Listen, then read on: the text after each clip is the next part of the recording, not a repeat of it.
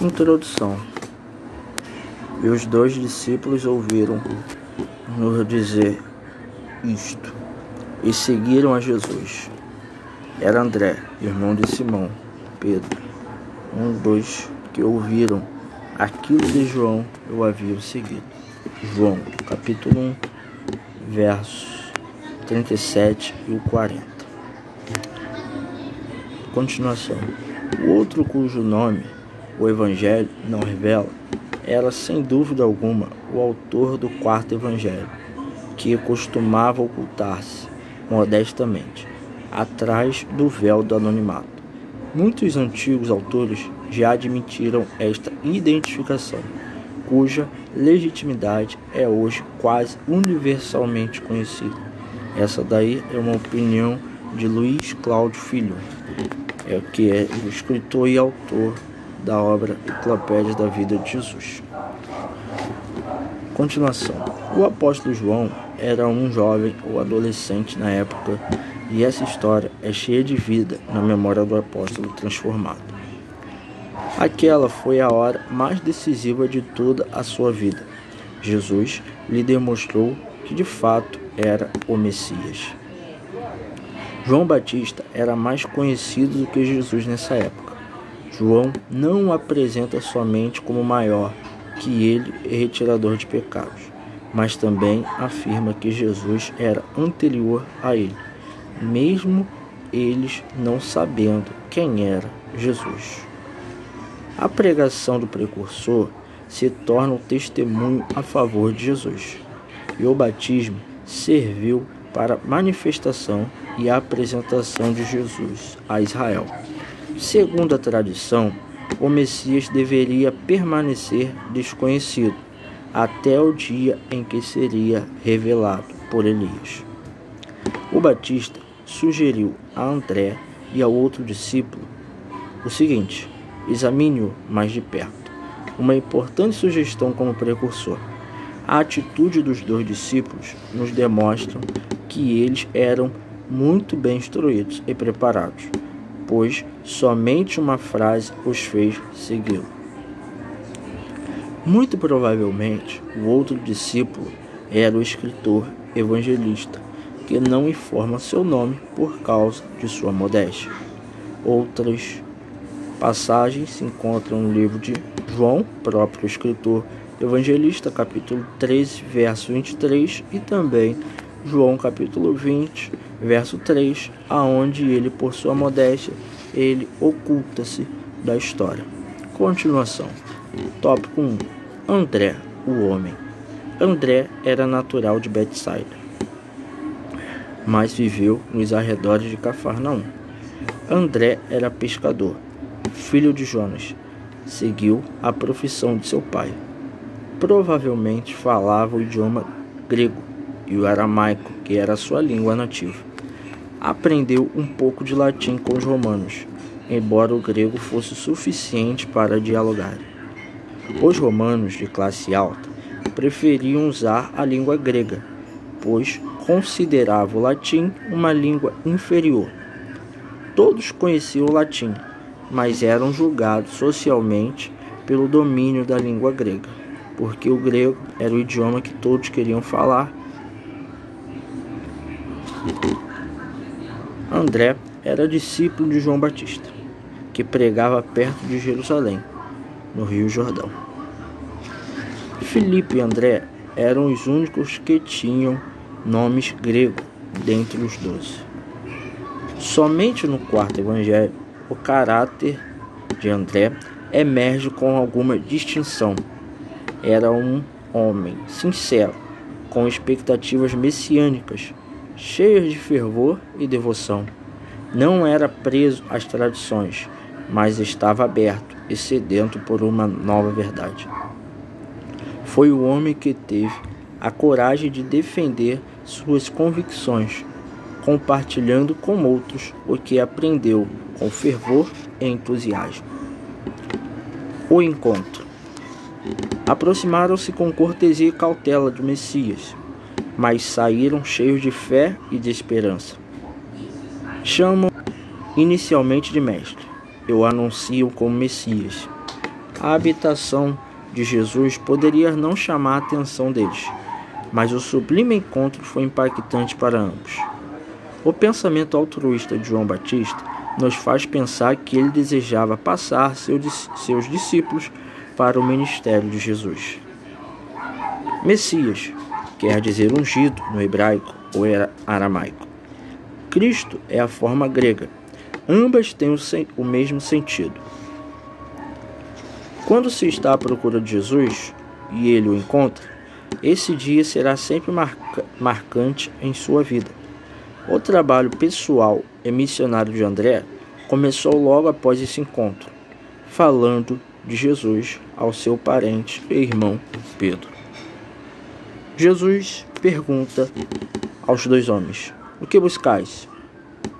No nosso entendimento, espiritualmente falando, coisas terrenas ou do alto, vida eterna ou passageira?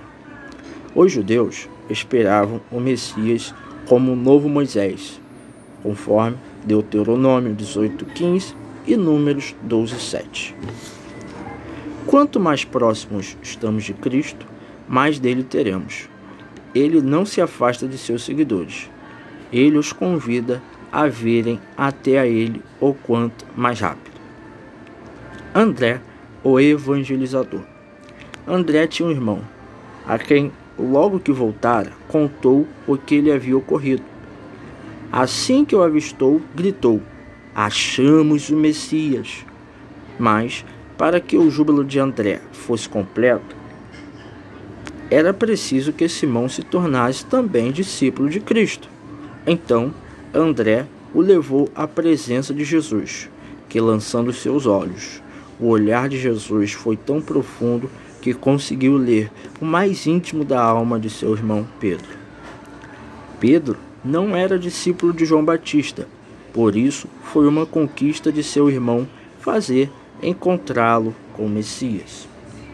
Simão quer dizer obediente. Jonas quer dizer uma pomba. Um espírito obediente e manso, como de uma pomba, nos qualifica como discípulos de Cristo. Jesus, dando um novo nome a Pedro, sugere que fez um grande feito em sua vida. Cristo, ao fazer isso, o adotou como um mais novo membro de sua família. Um novo nome serviu para acompanhar o caráter que Cristo tinha lhe dado. Vemos o que diz João capítulo 1, verso 41. Este achou primeiro a seu irmão Simão e disse-lhe: Achamos o Messias, que é traduzido Cristo. André, humildemente, não diz eu achei, mas diz nós achamos pois estava feliz em poder compartilhar essa maravilha. Achamos o verdadeiro tesouro. Interessante que ele faz mais diretamente, claramente, fala mais diretamente e claramente sobre Cristo do que o seu próprio professor João Batista. Quando André apresenta Pedro a Jesus, seu irmão passa a ter proeminência. André, na maioria dos eventos, passa a ser citado como irmão de Pedro, nunca o contrário. Os dois irmãos criam que estavam procurando pelo Messias. O que não perceberam é que o Messias também estava à procura deles. E quando os encontra, lhes dá uma vocação. Interessante é como Jesus sempre desenvolve homens. Como costumam dizer na pesca: trabalho peixe, trabalha o peixe ou no futebol. O técnico sempre consegue tirar o máximo de cada um. Outro feito bastante interessante é que Jesus não muda o alicerce da casa em que vive, ele muda o interior por completo. André sabia que o batismo de João não era o suficiente, por isso decidiu que teria de se aprofundar mais seguindo o Messias. Quando Jesus retomou para a Galiléia, André reassumiu seu trabalho como pescador. Quando Jesus estabeleceu seu quartel-general em Cafarnaum, provavelmente um ano depois do encontro que ele teve com Messias, chamou André e a Pedro, juntamente com Tiago e João, para um treinamento integral e para serem pescadores de homens. André não obteve a intimidade e os privilégios resultantes dos outros três como integrantes do círculo íntimo de Jesus: Pedro, Tiago e João. Mas André estava sempre por perto. Pedro foi uma espécie de um porta-voz dos discípulos por suas respostas, perguntas e indagações. André era uma espécie de intermediário. André estava sempre ocupado colocando outras pessoas em contato com seu mestre. André foi o discípulo que mais levou pessoas a Jesus. Ele apresentou Jesus a Pedro e, na alimentação dos mil, das cinco mil pessoas, chama a atenção de Jesus para o menino que tinha uma pequena reserva de alimento. Embora ele também tenha falhado em ver suficiência para o propósito de Cristo. Está lá em João, capítulo 6, versos 4 a 9. Na última Páscoa, Filipe, perplexo, consultou André a respeito do pedido de alguns gregos que queriam uma entrevista com Jesus. Segundo, concluiu que a solução era levar o pedido ao próprio Cristo e deixar que Cristo decidisse se atenderia ou não aos gregos. Com isso, não foi chamado somente o primeiro missionário local, mas também o primeiro missionário em terras estrangeiras. O episódio da última Páscoa, que Filipe consultou André e André consultou Messias, encontra-se no livro de João, capítulo 12, versos 20 e 22. É, entendeu rapidamente que Jesus ama e cuida de todos e tem os seus escolhidos para o ministério de uma forma mais direta. Porém, sempre haverá um amplo espaço para alguém que deseja viver sua vida levando as pessoas a Cristo. E ele entendeu isso muito bem. André era valioso para o reino e era valioso no apostolado. André não possuía a habilidade natural e a liderança agressiva de seu irmão, mas contentou-se em desempenhar um papel menos importante. Sua simpatia, senso comum e pragmatismo e seu discipulado fervoroso tornou-o um membro valioso da equipe apostólica. André era ativo e sempre incluído quando os doze eram mencionados. Atos capítulo 1, verso 13. Depois você confere lá. André, o pioneiro. André é reconhecido como padroeiro do cristianismo na, cristianismo na Rússia Grécia e Escócia. Na Escócia, devido a uma tradição que diz que seu braço foi levado para a costa leste da Escócia por São Régulos. As igrejas gregas e romanas festejam o seu dia em 30 de novembro. Na Inglaterra, esse dia foi separado para falar de missões, assunto inspirado pelo apóstolo e definido por eles como pai das missões apostólicas. Há relatos da Igreja Ortodoxa Russa sobre a jornada missionária de André, que diz o seguinte: Após o dia de Pentecostes, ensinou na Rússia e converteu aos judeus locais, batizando-os e curando enfermidades. Fundou uma igreja e a deixou sob a responsabilidade de um sacerdote. Suas orações eram fervorosas, expulsavam os demônios e acabaram com os tempos pagãos. Aqueles que se opunham à palavra que André pregava ficavam constrangidos e oprimidos, até que fossem curados e libertos pela palavra de Deus. Ou seja, deixavam de se opor e se convertiam pelo poder de Deus e de Sua palavra. Conforme a tradição, André foi crucificado na Grécia, em Patras, a mando do procônsul, o governador Regis, cuja esposa Maximila se convertera ao ouvir sua pregação. Segundo a tradição, foi crucificado como Marte em uma cruz em forma de um X. Depois, essa cruz ficou conhecida como Cruz de Santo André. Anteriormente, essa sentença era conhecida como Cruz de Cusata. Boa parte da tradição grega e latina defende o martírio de André em Patras, na Grécia. Teria ocorrido esse martírio entre os reinados de Nero e Vespasiano em Roma por volta da década de 60 do primeiro século da era cristã. André foi atado e não cravado na cruz, com a finalidade de prolongar o seu sofrimento.